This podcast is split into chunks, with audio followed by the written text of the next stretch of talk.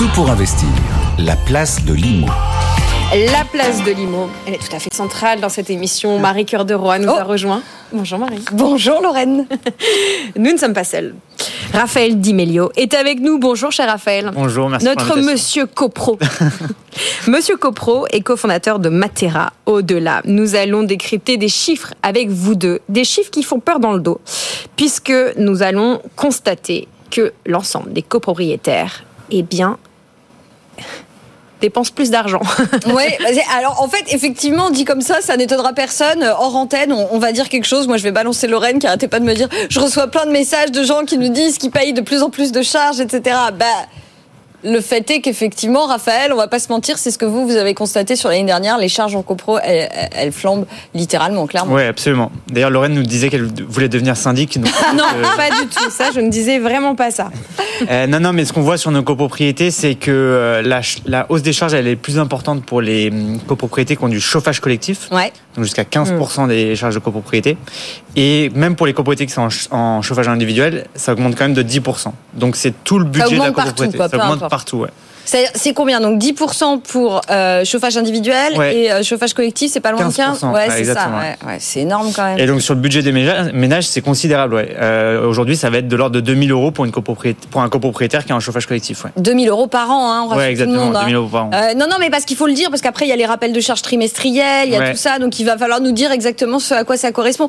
Après, bon, là, on est sur des considérations d'ordre national, j'imagine. J'imagine que les choses sont pas forcément les mêmes où je me trouve en France, en fonction aussi de mon climat, par exemple. non Oui, absolument. Le, bah, typiquement sur le chauffage collectif, ça va avoir un énorme impact, la température euh, qui va faire euh, pendant la pendant l'année. Euh, mais de toute façon, avec la hausse des prix de l'énergie, la hausse des primes d'as- d'assurance et euh, le, la hausse des matières premières sur les travaux de maintenance, Mhm. Les charges de copropriété vont augmenter, même si la température va augmenter. Bah, exemple concret, on a un auditeur euh, du côté de Metz qu'on Ah. salue, Romain, qui Salut, très Romain. concrètement partage avec nous sa situation. Ses charges de copro sont passées de 120 euros par mois à 200 euros. Ouais. Bah, c'est pas étonnant. Merci, Raphaël, pour ce Mais commentaire. j'ai des conseils pour Romain à lui pro- procurer, ouais. Alors, bah, on- attends, on continue le constat et puis on va donner Ouais, des et puis on va conseils donner des concrets super conseils à Romain, mais d'abord, effectivement, on va continuer à faire un peu ce petit tour de France. Du coup, est-ce que vous pourriez nous dire où est-ce que les charges de copro euh, sont les plus élevées et où elles Ouais. montent le plus vite? Ouais, bien sûr. Alors, il y, a un phé- il y, a, il y a deux phénomènes. C'est, on va regarder en fonction, bien entendu, de la température et du coup de l'impact sur le chauffage collectif. Mais il y a aussi des phénomènes qui sont que les charges de copropriété, par exemple, euh, à Paris ou à Nice, elles sont particulièrement élevées parce que notamment les honoraires de syndic sont particulièrement élevés. Et donc, il y a, il y a- c'est, c'est multifactoriel. Il faut regarder en fonction des différents postes de charges qu'on va avoir dans la copropriété. Aussi, il peut y avoir des, des phénomènes qui sont liés à l'assurance multirisque. Si je suis dans une zone inondable, ma prime d'assurance multirisque euh, va euh, Prise au titre de toute la copro. prise pour la copropriété pour toutes les charges pour toutes les parties communes pardon va aussi énormément augmenter et donc ça c'est voilà il faut regarder en fonction de quels sont les équipements collectifs quelle est la localisation géographique de la copropriété et en fonction de ça faire un bilan sur la Mais copropriété justement, c'est pour ça que je voudrais, je veux, je veux un chiffre, je veux savoir où est-ce que je paye le moins cher et où est-ce que je paye le plus cher aujourd'hui. Euh, le moins cher, on va, on va le payer si on n'a pas de chauffage collectif, donc on est en chauffage individuel, euh, dans des zones euh, géographiques où il fait pas trop froid. Donc, Sud de la France. Voilà, sud de la France, on va être très bien. Bah, typiquement, à Marseille, on voit qu'il y a des charges de copropriété qui sont assez faibles. Les honoraires de syndic sont assez faibles. Il fait plutôt chaud. Après, il faut regarder aussi les travaux qu'il va y avoir Le sur la bâti, qualité bien des sûr. bâtiments. ouais. Ouais. Et on a vu qu'à Marseille, il y a quand même des bâtiments qui sont effondrés. Et, euh, il faut aussi, si vous voulez, tout l'argent qu'on économise sur le budget courant, il faut l'investir dans les travaux de, rénova- de rénovation. Et euh, il faut éviter qu'il y ait des, des bâtiments qui soient délabrés et des drames qui arrivent comme ce qui a pu arriver à Marseille. Et à l'inverse, c'est Paris euh, où je vais avoir les charges de copro les plus élevées? Paris, c'est des charges de copropriété qui sont extrêmement élevées. Ouais, les honoraires de syndic sont, sont très élevés. Euh, Vous avez vu des surprises, c'est pour ça que je vous interroge un peu sur Ouais, l'aspect sûr. géographique. Est-ce que vous avez vu des surprises, certaines régions où, vous, où franchement vous avez été surpris du niveau des, des charges et de l'augmentation? Ma- Moi, ma plus grosse surprise, ça fait 7 ans qu'on a monté la boîte. Depuis 7 ans, je vois que à Paris et à Nice, les honoraires euh, de syndic sont les plus élevés. Ouais, Mais là, euh, de vous faites votre business, Raphaël, c'est normal. Mais est-ce Bah, que- C'est mon métier, ouais. Non, non, bien sûr, mais ce que je veux dire, c'est au-delà, au-delà des honoraires de Ouais. syndic, même si évidemment c'est compris dans le tarif des, des- Bien sûr, dans, les charges. Mais est-ce que vous avez eu des surprises justement qui révèlent peut-être une mauvaise ou une très bonne qualité du bâti? Euh, Non, rien. non, non, euh, pas de surprise sur la, en fonction de la, de la région et de la qualité du bâti, c'est pas forcément lié. non. Et bon, et du coup, augmentation euh, des charges de manière assez euh, constante. qui sont pas uniquement liés quand même au coût de l'énergie. Vous le disiez, vous parliez des tarifs des syndics. Il y a d'autres Ouais. petites surprises comme ça dont il faut se méfier. euh, Ouais, ouais, parce qu'on n'arrête pas de dire l'énergie, ça coûte de plus en plus cher, machin, etc. Mais il n'y a pas que ça. Bah, en fait, l'énergie, ça coûte de plus en plus cher et c'est assez dur de, de, euh, d'agir dessus parce qu'il y a le prix de la molécule et on peut quasiment rien y faire. Ouais, c'est ça. En revanche, il y a d'autres postes sur lesquels on peut faire quelque chose et qui ont beaucoup augmenté. Euh, je pense qu'il y en a trois notamment. Euh, le premier, ça va être les travaux de maintenance, Euh, les petits travaux de plomberie, euh, la réfection des- des- de la cage d'escalier, la toiture, la le, le ravalement de façade, etc. Ça, il faut faire super attention parce qu'il y a une hausse des matières premières et du coup une hausse des travaux de maintenance. Mais comment on fait du coup? Comment on fait? On met en concurrence. Il y a déjà, on va cadrer très bien les travaux qu'on veut faire parce que si on cadre mal les travaux, ensuite on va avoir des devis qui vont dire tout et n'importe quoi, du simple au triple. Donc très bien cadrer les travaux qu'on veut faire. Et ensuite mettre en concurrence. Il faut surtout pas laisser euh, son syndic choisir un prestataire avec lequel il a l'habitude de travailler et qui va pas euh, proposer un tarif au bon prix. Il faut vraiment mettre en concurrence son prestataire et c'est le meilleur moyen qu'on va avoir pour obtenir le meilleur prix. Donc les petits travaux courants. Les petits travaux courants. Les deux- le deuxième, ça va être l'assurance multirisque immeuble. Souvent, ce qui se passe, c'est que l'assurance, on l'a depuis 10 ans, on l'a jamais renégociée et elle est plus au prix du marché. Or, si on n'a pas de sinistre depuis deux ans, si on n'a pas de On a des primes, on a des, enfin des bonus.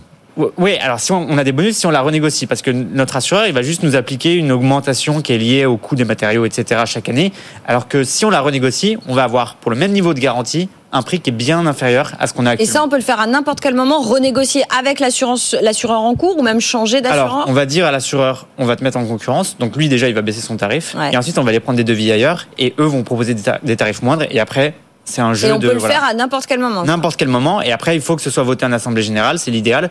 Euh, et donc pour la souscription, mais la, la mise en concurrence peut être faite avant l'assemblée générale. C'est ça qui est intéressant. Deuxième, assurance. Deuxième assurance et le troisième, c'est le contrat de ménage. Le contrat de ménage, si vous voulez, souvent les, les syndics ils ont l'habitude de bosser avec une société, ils vont prendre la même société pour toute leur copropriété. Ils vont pas forcément prendre de bac chiche ou quoi que ce soit. C'est juste qu'ils ont l'habitude de travailler avec cette société ouais. et la facilité. Ils ont le contact direct du dirigeant, etc. Sauf que le prix qui est proposé à la copropriété n'est pas forcément le meilleur prix pour la copropriété. Et les prestations ne sont pas forcément les meilleures pour la copropriété. Et là, c'est pareil. Il y a énormément de concurrence sur les sociétés de, sociétés de ménage aujourd'hui. Et il faut les mettre en concurrence. Et rien qu'avec ça, on va faire 20-25% d'économies sur le contrat de ménage. Sur Après, c'est pas forcément la, pardon, le moins cher qui est le mieux. Parce que, euh, enfin, je veux dire, si on est tous dans une quête d'aller baisser les prix, euh, souvent aussi une baisse de prix, ça fait aussi une baisse parfois de qualité de service. Alors, pas nécessairement. Typiquement sur l'assurance multirisque immeuble, nous, on arrive à faire entre 20 et 30% d'économies sur le contrat d'assurance multirisque immeuble, juste en le mettant en concurrence, c'est-à-dire en gardant les mêmes garanties et parfois en ayant les mêmes C'est ce garanties. dit sur l'assurance des crédits, hein, d'ailleurs. Et l'assurance emprunteur, c'est la même À chaque chose. fois, vous nous dites 20 à 30 sur, euh, sur l'assurance, 20 à 30 sur le Ouais. ménage. Au global, Ouais. si je fais tout ce que vous me dites là, Ouais. Je gagne combien sur mes charges? Je peux espérer économiser combien sur ces trois postes, ces seuls trois postes-là? Sur votre budget global, vous allez économiser 30% des charges de copropriété. Ça veut dire que demain, au lieu de payer 4 appels de fonds, vous allez en payer que 3. C'est clair. Ah ouais, pour le coup, c'est intéressant. Bon. On a vu l'aspect, euh, l'état des lieux actuel. J'ai des hausses de charges. Euh, Ouais. Est-ce que j'ai plus d'impayés? Parce que c'est ça le sujet. Mmh, ouais. On parle beaucoup des copros dégradés à plus d'un titre. quand Euh, le on en voilà, des copros qui sont euh, en Est-ce qu'on a incapacité de- de payer? plus Ouais. en plus d'impayés, quoi. Ouais, il y a de plus en plus d'impayés. Donc déjà, on a fait un, un sondage avec IFOP pour regarder un petit peu sur les copropriétaires français comment ça se passait. 60% des copropriétaires disent qu'ils ont dû euh, euh, renoncer à certaines dépenses euh, parce que les charges de copropriété ont augmenté. Et nous, sur notre parc de copropriété, on a vu aussi les charges de les, les impayés euh, de, de, de copropriété augmenter parmi nos copropriétés clientes. Et ça, c'est euh, c'est assez inquiétant parce que s'il y a des impayés, ça veut dire qu'on peut plus faire de travaux, ça peut mettre la, la copropriété Elles ont en augmenté péril, de combien Vous, vous avez vu quoi chez vous Comme ça, au moins, on sait que vos chiffres sont fiables. Ouais, ouais, nous, euh, 30% de plus d'impayés. En euh, 2023 par en rapport à 2023 par rapport à 2022. 2022, exactement. ouais. Et donc, qu'est-ce qu'il faut faire par rapport à ça? Il faut être extrêmement réactif. Les impayés, c'est pas dérangeant tant que ça ne devient pas quelque chose de structurel dans la copropriété et que les montants dépassent pas 2000, 5000, 10 000 euros par copropriétaire. Si c'est un ou deux appels de fonds en retard, c'est pas très grave. Mais le problème, c'est qu'il faut être extrêmement réactif. Et donc, il faut avoir l'information rapidement directement mettre en place des lettres de relance, des mises en demeure, contacter le copropriétaire euh, pour, euh, pour trouver un, un, un arrangement. Parfois, c'est juste des oublis, etc. Et donc ça, c'est c'est très important d'être extrêmement réactif. Et après, il faut être conciliant. C'est pas le but n'est pas directement de mettre euh, 500 euros de frais d'avocat en plus, euh, etc. Le but est de trouver un échéancier de paiement avec les copropriétaires pour qu'ils puissent euh, étaler la dette, Et, etc. et comment je fais moi si je suis un copropriétaire et que je ne peux pas payer là? Comment je fais? C'est quoi la bonne stratégie à adopter pour pas que je me laisse prendre de cours Parce que comme vous le dites, Mm. premier, deuxième, et puis là après, voilà, je me retrouve complètement étranglée quoi. Si vous voulez, on a, on a des copropriétés en France et en Allemagne. En Allemagne, il y a quasiment zéro impayé.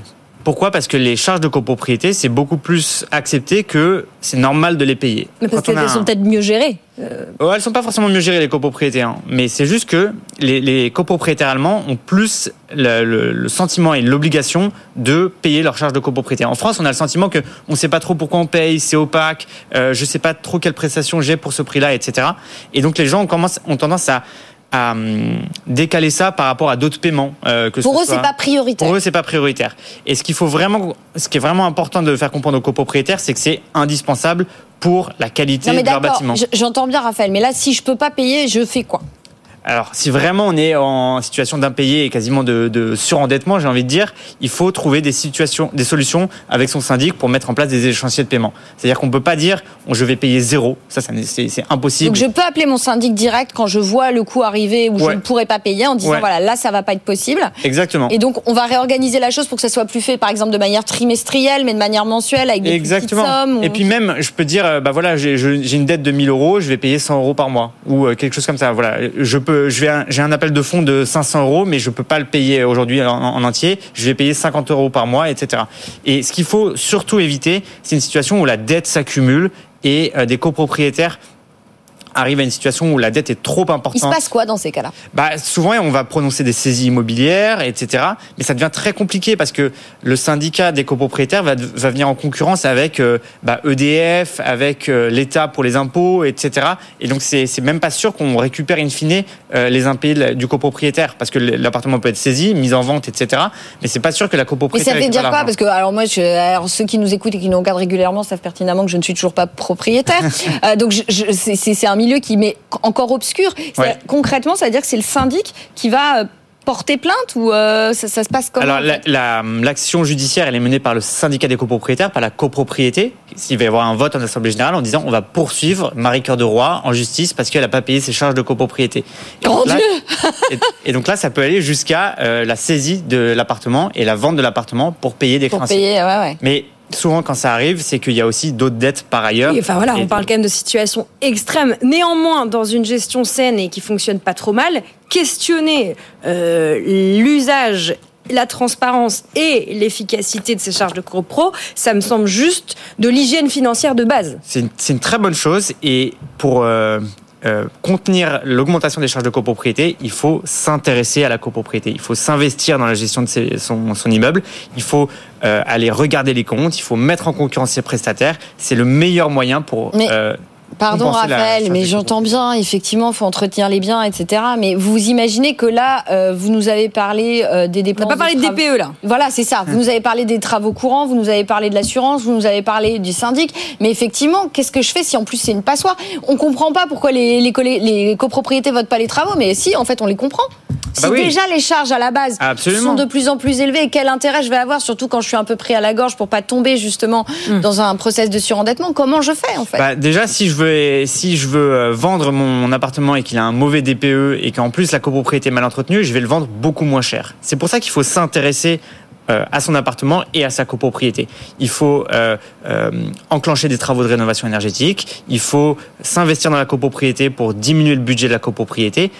Sinon, on va, on va vendre à la casse son appartement et c'est catastrophique. C'est, c'est, c'est pas une bonne solution de dire en fait j'ai trop de choses et du coup je ne vais pas m'en occuper. Mais j'entends bien, Raphaël, mais on est d'accord quand même qu'il y a une problématique, parce que je suis, je suis bien d'accord, mais il y a quand même une problématique de plus en plus de ménages qui ne peuvent pas, en fait, payer. Alors, je suis d'accord avec vous. Après, quelqu'un qui est propriétaire, c'est quelqu'un qui a déjà qui a du patrimoine. Euh, Bah, si c'est ça, mon patrimoine, en l'occurrence. euh, Oui. Donc, euh, bah, après, il- je je suis pas dans le, si vous voulez, dans la dans la solution financière pour l'intégralité des copropriétaires, etc. Mais il y a des prêts, par exemple, que je peux faire. il Y a des- Exactement. Aujourd'hui, par exemple, sur la rénovation énergétique, il y a énormément de solutions qui sont à la fois du financement euh, bancaire, donc il peut y avoir des prêts coprocents, il peut y avoir de l'éco-PTZ euh, à taux zéro, etc. On a ma prime rénov aussi pour les copros, à l'échelle des copros. Exactement.